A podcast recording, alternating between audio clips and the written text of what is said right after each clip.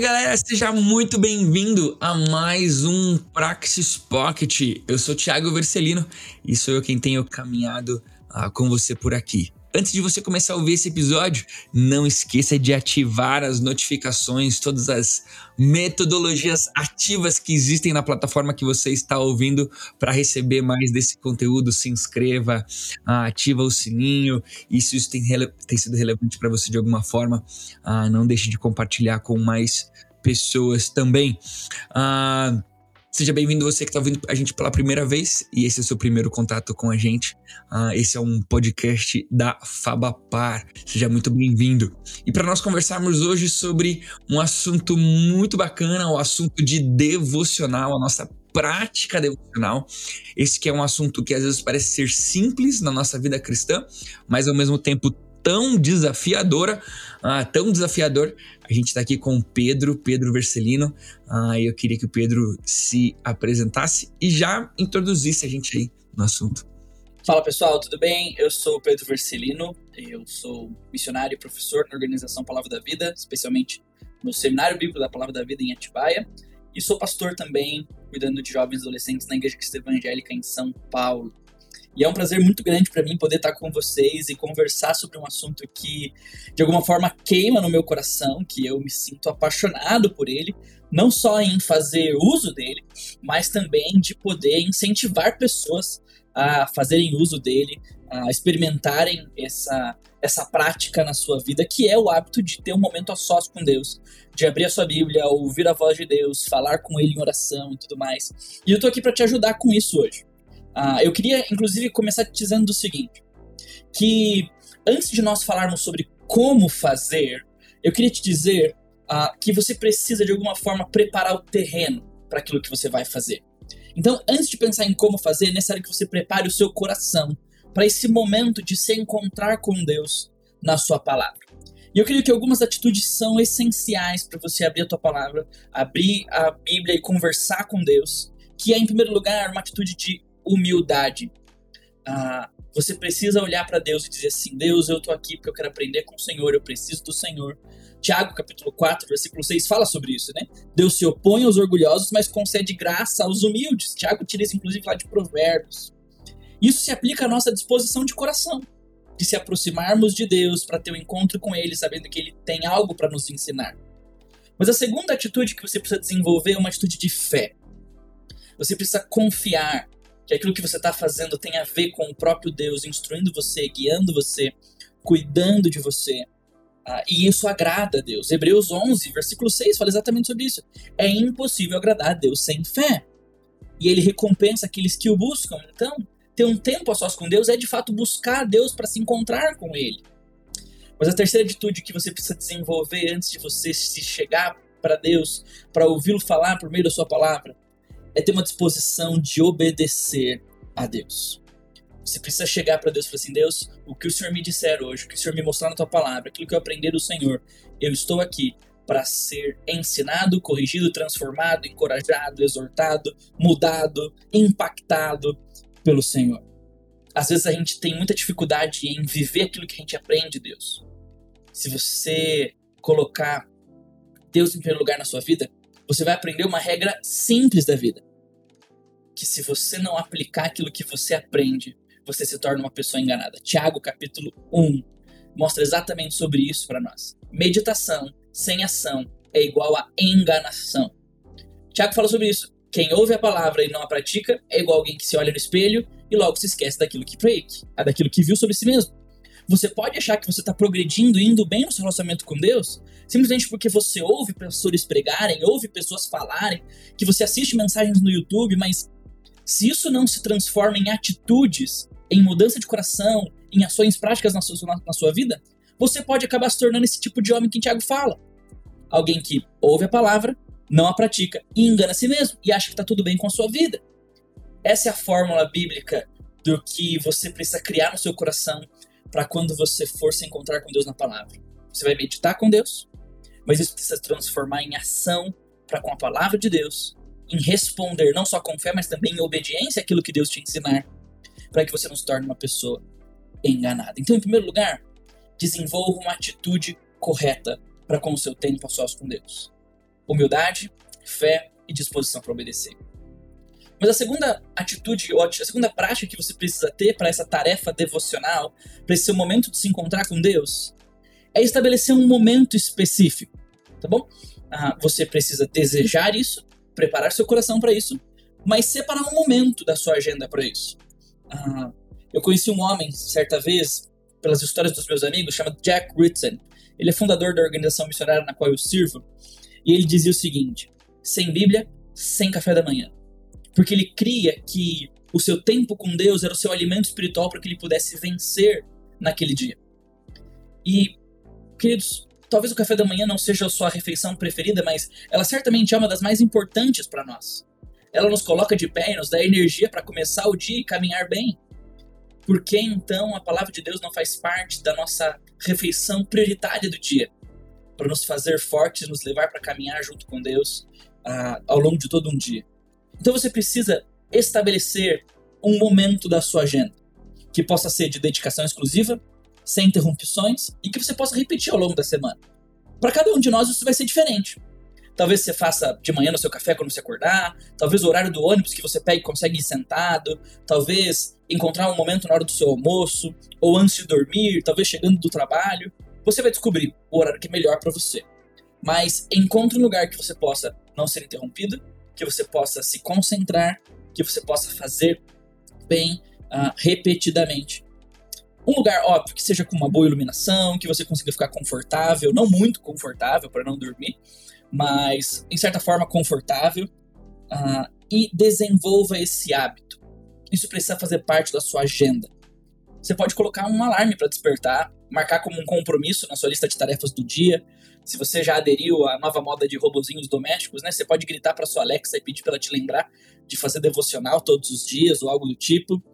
Uh, você pode criar filtros visuais na sua agenda, como colocar um post-it no espelho do banheiro, escrever com caneta e dizer lembrar de fazer devocional hoje e marcar um checklist. Isso não é porque a gente possa ser mais aceito diante de Deus ou porque isso é mais espiritual.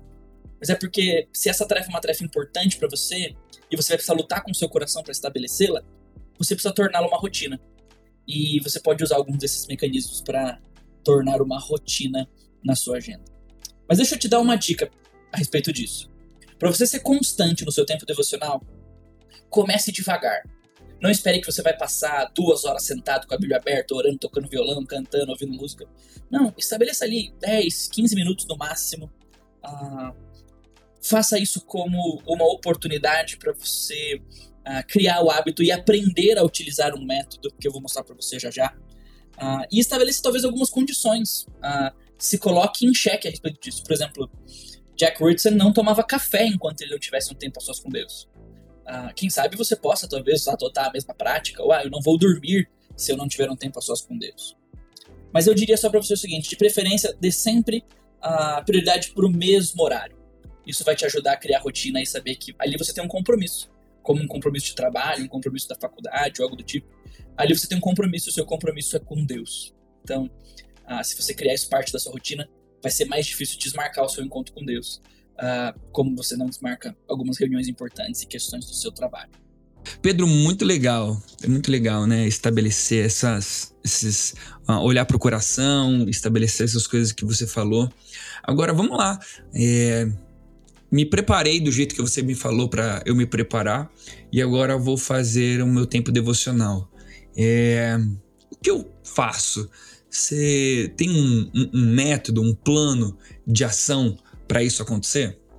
Tiago, eu tenho. Uh, e aí, queridos, eu queria dizer uma coisa para você que está me ouvindo. Esse método que eu vou mostrar para você, ele não é totalmente criado por mim. Uh, ele é dependente de várias pessoas. Uh, ele é dependente de experiências, ele é dependente de eu usar o método ao longo do tempo, de eu ter sido ensinado de algumas formas.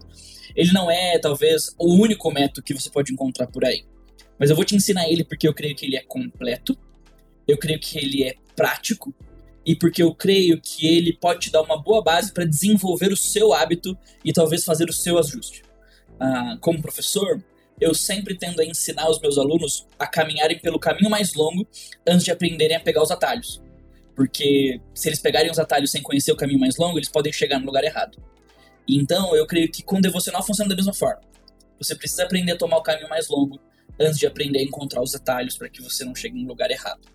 E eu queria te dar um plano de ação para você ter o seu tempo a sós com Deus. São alguns passos que você pode anotar aí uh, ao longo que você vai me ouvindo. Se tem um papel, uma caneta, pega aí comigo agora e você pode anotar junto comigo. O primeiro passo é verifica se você tem em mãos aquilo que você precisa. Tá bom? E o que você precisa?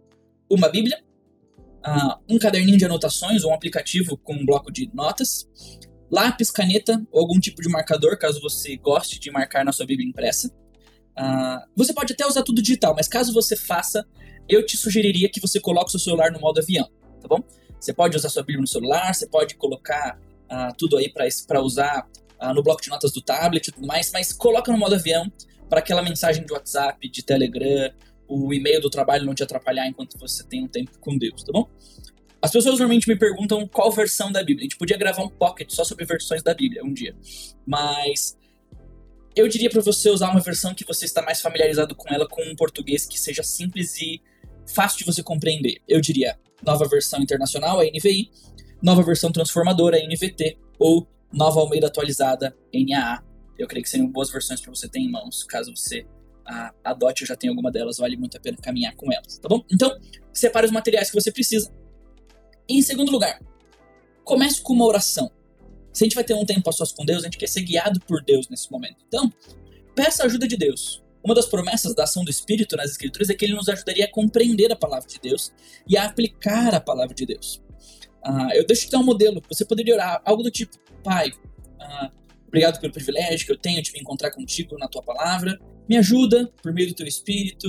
Me ajuda a dedicar esse tempo para o Senhor. Abre meus olhos para entender. Me livra das distrações me ajuda a focar no Senhor, em nome de Jesus. Amém. Você não precisa repetir minha oração, mas acho que é uma boa oração que pode te ajudar a guiar e criar suas próprias a partir desse momento com Deus. Então, uh, o que eu te disse até agora, separa os materiais, comece com uma oração. E em terceiro lugar, eu acho que aqui que é uma coisa que é, é mais particular minha no que diz respeito ao momento devocional, eu diria o seguinte: escolha um livro bíblico ou uma porção da Bíblia para fazer o seu devocional. Isso tem a ver com o seguinte, queridos: a Bíblia não é uma caixinha de promessas isoladas para a gente ler e meditar em porções separadas uh, de uma forma que seja desconexa uma da outra. A Bíblia não foi escrita para ser lida assim. E eu creio que a maneira como a gente lê a Bíblia reflete, inclusive, o seu propósito e a forma como ela foi escrita. Por isso, eu diria para você: escolha um livro bíblico. Comece por um livro bíblico. Siga esse livro sequencialmente. Uh, você poderia talvez fazer isso de alguma forma, por exemplo, começando com o livro uh, de Filipenses. Você poderia começar com o Evangelho de Marcos, talvez. Uh, eu ouço muita gente falando sobre começar com o Evangelho de João. Gente, não começa com o Evangelho de João. O Evangelho de João é muito legal, mas ele é bem difícil em algumas partes. Uh, comece talvez aí com o Evangelho de Marcos, comece com a Carta de Filipenses, de Paulo. Uh, você vai conseguir tirar um bom proveito. E vá seguindo, caminhando uh, sequencialmente, tá bom? Livro de Provérbios, por exemplo, seria um bom lugar para começar também o seu tempo a sós com Deus. Uh, escolher alguns livros, alguns, alguns salmos dentro do livro de Salmos, talvez possa te ajudar. Então, fuja do método randômico, tá bom? ah, deixa eu ver o que Deus vai falar comigo hoje, vou balançar minha Bíblia aqui e ver onde vai parar. Gente, não funciona assim. O Espírito dá direção para nós, mas ele dá também sabedoria para nós, para sabermos que a Bíblia foi escrita de uma forma e ela deve ser lida dessa forma como foi escrita como documentos completos, livros inteiros, sequencialmente, onde existe uma lógica interna que a gente precisa aprender a respeitar para compreender o verdadeiro significado do texto bíblico. Então, ache os materiais necessários. Depois, separe um tempo para orar a Deus e pedir a instrução dele. E comece com uma porção, um livro bíblico que você pode ter para te ajudar, tá bom? E aí você vai fazer o seguinte: você vai estudar e meditar no seu texto. E agora você deve falar assim, Pedro, estudar? Não, eu quero ter um tempo a sós com Deus, eu quero ter, fazer meu devocional. Eu não tô aqui para estudar. Queridos, se a gente crê que Deus fala por meio da sua palavra, a gente precisa compreender a sua palavra. A gente precisa entender o que ela está dizendo. E entender o que ela está dizendo, para quem ela foi escrita, aonde ela foi escrita, no momento que ela foi escrita e tudo mais. Por isso, a primeira pergunta que você precisa fazer para o seu texto é: o que o meu texto está dizendo? Não que ele tenha a ver comigo, não que ele está dizendo para minha vida, não que eu estou entendendo, mas o que esse autor, quando ele escreveu esse texto da Bíblia, ele queria fazer, comunicar, queria causar na vida das pessoas que leriam esse texto lá atrás antes de mim. Por isso, comece interpretando a Bíblia. Eu posso te dar algumas dicas no final sobre alguns bons livros ou recursos de interpretação da Bíblia. Com certeza tem um bom curso de interpretação da Bíblia aqui na Fabapar que você pode fazer, uh, dá uma procuradinha na plataforma deles depois. Mas interprete o texto bíblico. O que o texto está dizendo. Olhe numa Bíblia de estudo, leia um bom comentário se você tiver à sua disposição, mas procure compreender o que a Bíblia está dizendo. E aí sim, depois que você tem uma sólida compreensão do que o texto diz, aí você faz a pergunta: tá, mas o que isso que a Bíblia está dizendo tem a ver com a minha vida? Depois que você entendeu o que o texto quer dizer, você pergunta: o que isso tem a ver com a minha vida? E aí, fazer alguns questionamentos saudáveis ao texto podem te ajudar. Por exemplo, esse texto tem alguma ordem que precisa ser obedecida? Tem algum pecado que eu vejo que eu devo abandonar? Existem pensamentos e desejos que esse texto confronta que precisam mudar? Existem promessas a serem cridas? E aí talvez você fale assim, puxa, li um texto nos Salmos que não tem nenhuma ordem, o que, que eu faço com ele?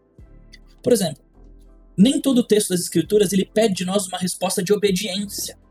Às vezes ele pede de nós uma resposta de fé. Às vezes você vai ler um texto das Escrituras que eles não estão pedindo para você fazer algo. Às vezes você vai ler um texto nas Escrituras que ele está pedindo para você crer em algo.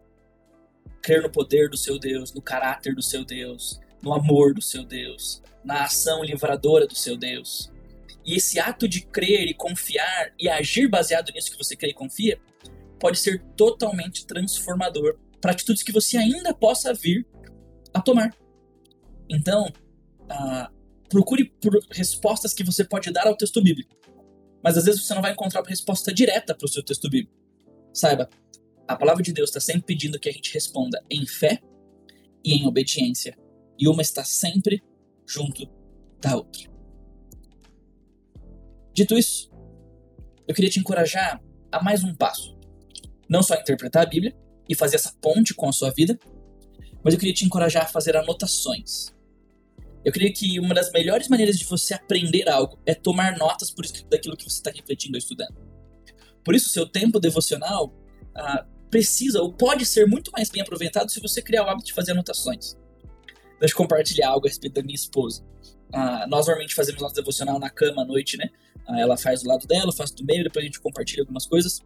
Ela tem um caderno rosa grande que fica embaixo da Bíblia dela. Ela normalmente anota ali o que ela entende que Deus falou com ela, como que Deus agiu, o que ela entendeu do texto. E eu acho interessante que ela. Eu, eu sou o professor aqui em casa, né? Eu que trabalho na, mais com área de pesquisa do que ela. E ela que faz fichamento dos livros que ela tá lendo, ela que anota as frases que ela achou legal no caderno e tudo mais. É, talvez seja um hábito que você possa desenvolver faça anotações, coloque data, guarde lá o que você ouviu, o que você aprendeu. Isso pode te ajudar a relembrar depois. E eu creio que quando você escreve, você sempre aprende melhor, né? Eu diria para você fazer isso talvez de forma digital, que você pode carregar com você, né? Aplicativos como Google Keep, Evernote, OneNote podem te ajudar aí uh, no processo. Uh, algumas bíblias digitais te permitem grifar e também fazer anotações na própria Bíblia, talvez seja uma, um bom recurso para você ter. Uh, então, faça anotações, pinte a sua Bíblia. A minha Bíblia, ela é inteiramente pintada. Eu circulo palavras, conecto palavras. Eu creio que quando a gente torna isso mais visual, nos ajuda de alguma forma a internalizar melhor. Uh, mas eu te daria mais uma dica, e essa é a sexta que eu queria compartilhar com você, e penúltima de todas elas. Uh, torne suas conclusões um plano prático para você obedecer o que a Bíblia diz. Lembra que eu falei com você lá no início? Que eu te disse que meditação sem ação é igual a enganação? É aqui que você precisa tomar uma decisão. Se Deus está te mostrando algo que você tem que fazer, se Deus está te falando algo nas escrituras que você precisa mudar, não faça igual a gente normalmente faz quando a gente é criança ou adolescente, fala assim, puxa, preciso orar mais. Puxa, preciso ler mais a Bíblia. Nossa, preciso amar mais. Ah, eu preciso ser mais fiel a Deus. Não. Se você quer de fato tornar prático e uma ação faça um plano para praticar a palavra de Deus. Uh, escolha o que você vai fazer, aonde você vai fazer e compartilhe com alguém que pode te cobrar sobre isso. Vamos dizer que você chegou à conclusão, por exemplo, que você precisa aprender mais sobre a palavra de Deus e ter melhor o seu tempo devocional, tá bom? Você aprendeu, leu na palavra que você precisa incentivar melhor o seu tempo devocional. Sabe o que você pode fazer? Diga para si mesmo: eu vou essa semana por cinco vezes estudar a palavra de Deus por 15 minutos todos os dias às 19 horas da noite. Veja, é prático, é mensurável, você pode ver, e é execuível, ou seja, é possível de ser feito, tá bom? É possível de avaliar, inclusive. Você pode chegar depois de cinco dias e perceber que você fez ou não o que você estabeleceu para fazer. E você pode, inclusive, compartilhar, talvez, com o seu líder de célula, com seu cônjuge, com alguém que te discipula, te acompanha, com o seu pastor, e falar o seguinte: olha, eu criei esse plano para mim, eu queria poder fazer isso aqui acontecer. Você pode me cobrar no fim da semana? Você pode orar por mim nessa tarefa que eu estou estabelecendo para mim, para que eu consiga priorizar a Deus uh, dessa forma? E aí você tem inclusive alguém que vai te ajudar a lidar com isso, tá bom? Então eu diria para você, se você aprendeu algo de Deus nas Escrituras, torne isso um plano prático. Com quem você vai fazer, o que você vai fazer, para quem você vai fazer, quando você vai fazer, quantas vezes você vai fazer e tudo mais. E termine o seu tempo orando. Ah, você começou o seu tempo com oração? Termine o seu tempo com oração. Louva a Deus pela sua graça, pela misericórdia dele, porque Deus te ajudou a compreender o texto. Ou porque talvez tem coisas que você não compreendeu o texto, que você talvez vai precisar de ajuda de alguém e perguntar e levar isso para diante, pesquisar de uma forma mais profunda que você não teria tempo de fazer no seu devocional. Avalie a sua vida diante de Deus. Eu creio que a oração do Salmo 139 precisa fazer parte de todos os nossos momentos devocionais. Sonda, meu Deus, vê se há algo em mim que te desagrada. Esse é o momento. Deus, me ajuda a colocar essa palavra que o Senhor me mostrou aqui nas Escrituras de uma forma que filtre o meu coração. Mostre para Deus o seu plano de mudança, como que você quer agir para viver aquilo que Ele está pedindo de você. Peça ajuda para colocá-lo em prática. E interceda por pessoas. Hum, a oração do Senhor Jesus lá em Mateus mostra que a oração nunca é uma tarefa individual. Não é o meu pão, não é o meu pecado, não é a minha glória, mas é a glória de Deus, o nosso pão, o nosso pecado, as nossas dívidas. Então, uh, estabeleça a necessidade, inclusive, de você interceder por pessoas. Orar por pessoas que têm compartilhado sobre o devocional com você, ou que te ajudam na vida devocional e tudo mais. Uh, e isso eu creio que vai te ajudar a, a não só honrar Deus com o seu tempo, mas também aprender de Deus e torná-lo mais prático. Resumindo, de alguma forma, o que você pode fazer para ter um tempo devocional com Deus de forma prática? Tem os materiais adequados na mão? Comece orando. Escolha um livro bíblico com uma porção específica para estudar. Estude e medite naquilo que você está vendo a respeito das escrituras. Interprete o texto e aplique o texto. E não só isso. Você pode também fazer anotações, tornar suas conclusões um plano prático para vivê-las e orar mais uma vez a Deus, pedindo por direção, para que Deus te ajude nesse processo. Pedro, muito show. É, minha última pergunta, nesses minutos finais que a gente tem aqui, ah, eu, eu, queria introduzir ela para a galera que está ouvindo a gente entender bem o que eu estou querendo dizer. Mas você colocou um plano, um plano prático, né? É algo que, assim, soa até em algum momento meio mecânico, né? Faça assim, vai ali, agora o próximo passo é esse e tudo mais.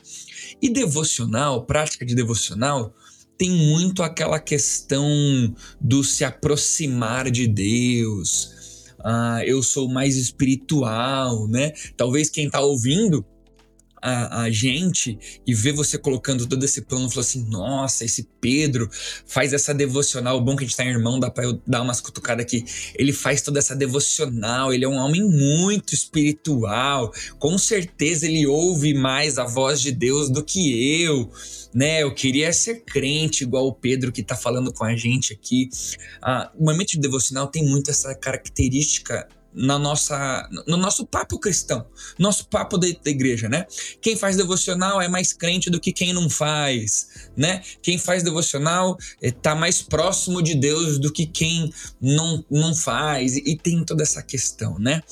Ah, que dica você daria para quem está ouvindo a gente e ouviu todo esse plano de ação que você deu uh, sobre o que significa de fato esse momento devocional? Né? Você disse para nós nos prepararmos, show. Você disse como a gente fazer, um, um método, né? uma sugestão de como fazer essa devocional, mas às vezes a gente precisa entender também o que de fato significa fazer essa devocional, ter esse tempo de devoção. Que dica que você daria para a gente nesse sentido? Tiago, acho que. E aí, eu acho que eu preciso partir desse ponto. Ah, normalmente quando nós falamos que a vida devocional ela distingue pessoas entre mais espirituais e menos espirituais, mais crentes, menos crentes, mais perto de Deus e menos perto de Deus, nós caímos num erro que os cristãos lá na igreja de Corinto estavam caindo há muito tempo atrás. A gente ranqueia como espiritual pessoas que têm práticas e não pessoas que são algo. Paulo vai deixar bem claro que espiritual é aquele que é habitado pelo Espírito. Tá? E por isso, por ser habitado pelo Espírito, ele tem condições de agir espiritualmente, de demonstrar aquilo que o Espírito produz nele. Ah, nós não recebemos o Espírito por esforço próprio. E por isso nós não demonstraremos evidências espirituais meramente por esforço próprio. Por isso que eu diria que para você ter uma, uma concepção correta a respeito da vida devocional é lembrar o seu tempo devocional não é um fim em si mesmo, mas ele é um meio para um fim. Que fim? Nós sermos feitos semelhantes a Jesus. O seu tempo devocional não é para você se achar mais espiritual, para você se fazer aceito diante de Deus, para você de alguma forma conquistar o favor de Deus. Não, seu tempo devocional é para que você possa usufruir de tudo aquilo que Jesus já conquistou para você na cruz. Para que você possa experimentar a nova vida de plena direção, intimidade, uh, de condução, paz, que já está disponível para mim, para você no Senhor Jesus. Que pode ser acessada e experimentada quando nós, por meio do contemplar de Jesus através da palavra, experimentamos isso tomando forma em atitudes práticas por meio da ação de Deus com a palavra mediada pelo Espírito. Então, ah, eu não creio que alguém consegue chegar mais perto de Deus se essa pessoa já está em Cristo. Porque se essa pessoa já está em Cristo, ela está o mais perto de Deus que ela poderia estar. Ninguém vai se aproximar mais de Deus por aquilo que ela faz por si mesma, porque se a gente lembrar da história da redenção, foi Deus que se aproximou de nós, encarnando em Jesus, tomando o nosso lugar, morrendo no nosso lugar e nos salvando e nos tornando seus filhos, seu povo, aqueles que são habitados por Ele mesmo. Tira essa ideia da sua cabeça, que você consegue construir uma ponte para cruzar o abismo e chegar ao lado do Senhor Jesus.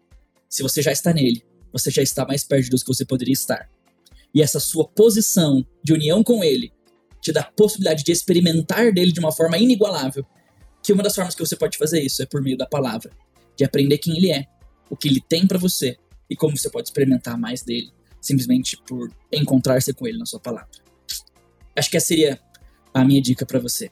Muito obrigado, Pedro, por mais esse Praxis Pocket e por esse tempo que a gente teve junto sobre a prática devocional. Galera, esse foi mais um episódio do Praxis Pocket. E é muito bom ter você com a gente. Um abraço e até a próxima. Obrigado, Pedro.